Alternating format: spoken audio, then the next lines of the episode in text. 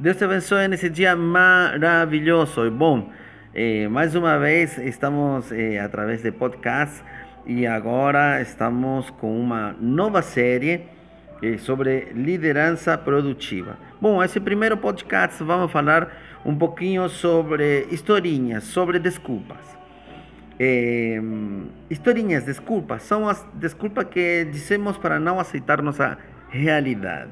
É tudo o que dizemos ou pensamos repetidamente que explica e justifica nossos defeitos e fracassos.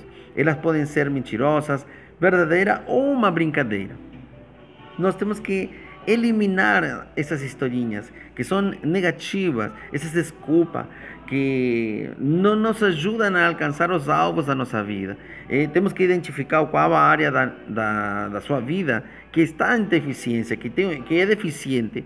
Tem que identificar quais resultados indesejados são esses. Tem que identificar quais histórias você vem contando para justificar seus resultados negativos.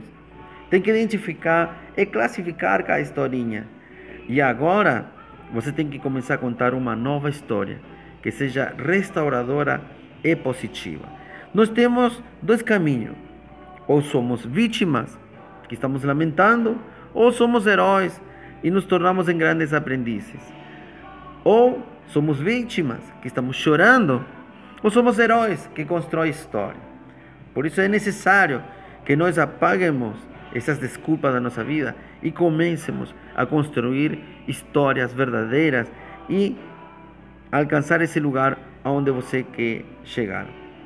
É necessário acordar e estabelecer prioridades para alcançar nossos objetivos. Isso é muito importante.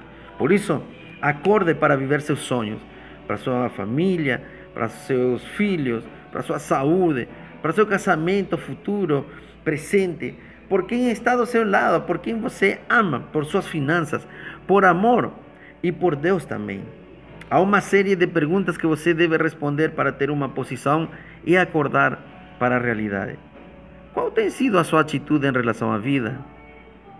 De 0 a 10, quanto você tem do controle do barco da sua vida?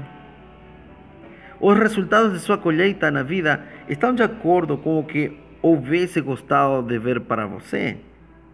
Por isso, visão positiva do futuro é a maneira mais segura de estabelecer metas. Evite padrões que são negativos e repetitivos.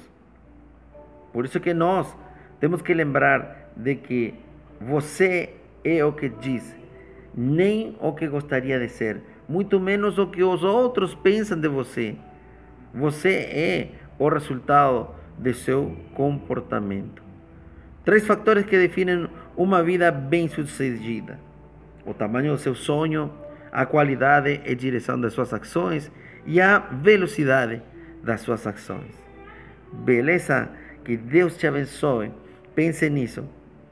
Três fatores que definem uma vida bem-sucedida. Vou repetir: o tamanho do teu sonho, a qualidade e direção das suas ações e a velocidade das ações. Que Deus te abençoe nesse dia maravilhoso.